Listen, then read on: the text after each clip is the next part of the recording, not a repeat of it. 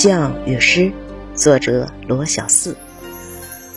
画家有徒弟二人，大徒弟聪慧，心思活络，悟性极高，常常有惊人的构思；而小徒弟则略显笨拙，常年只知临摹，不知变通。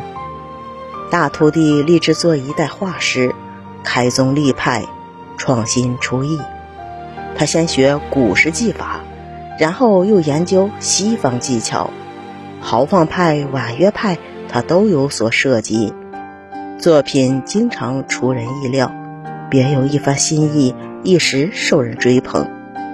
相比之下，小徒弟简直笨得不行，他什么都不去研究，闭门关户就一个劲儿去临摹宋代的技法，多少年来仍旧默默无闻，无所成就。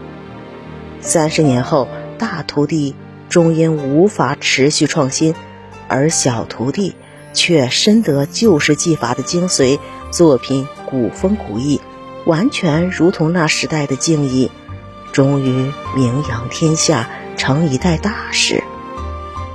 师无功底，何为师？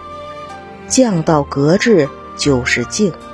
所有的大师都是从工匠开始。不经走的过程，跑一定会摔跤。踏踏实实做好将，才有可能成为师。